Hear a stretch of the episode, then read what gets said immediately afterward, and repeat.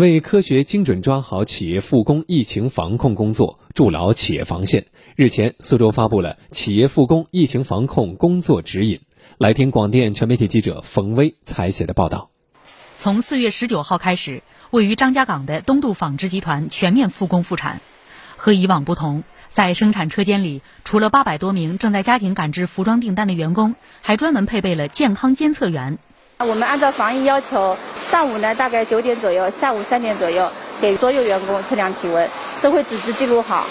如果有异常情况，那就是嗯给他安排到临时隔离点。按照企业复工疫情防控工作指引，在复工前二十四小时内，必须对办公场所、生产车间、餐厅、员工宿舍等区域进行一次全面消杀。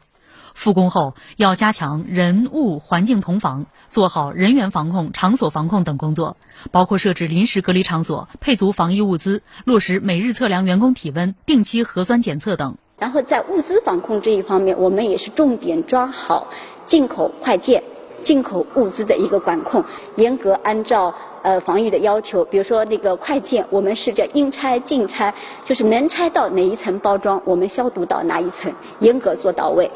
此外，企业也按工作指引要求，成立了由企业高管担任组长的疫情防控小组，并制定了疫情防控工作措施和应急预案。政府的一些具体的措施要求，能够给我们企业在防疫工作方面有一个非常清晰的呃。呃，工作的标准、执行的一个细则，在做好疫情防控的前提下，要求我们各个呃管理部门要咬紧年初制定的各项目标，不放松。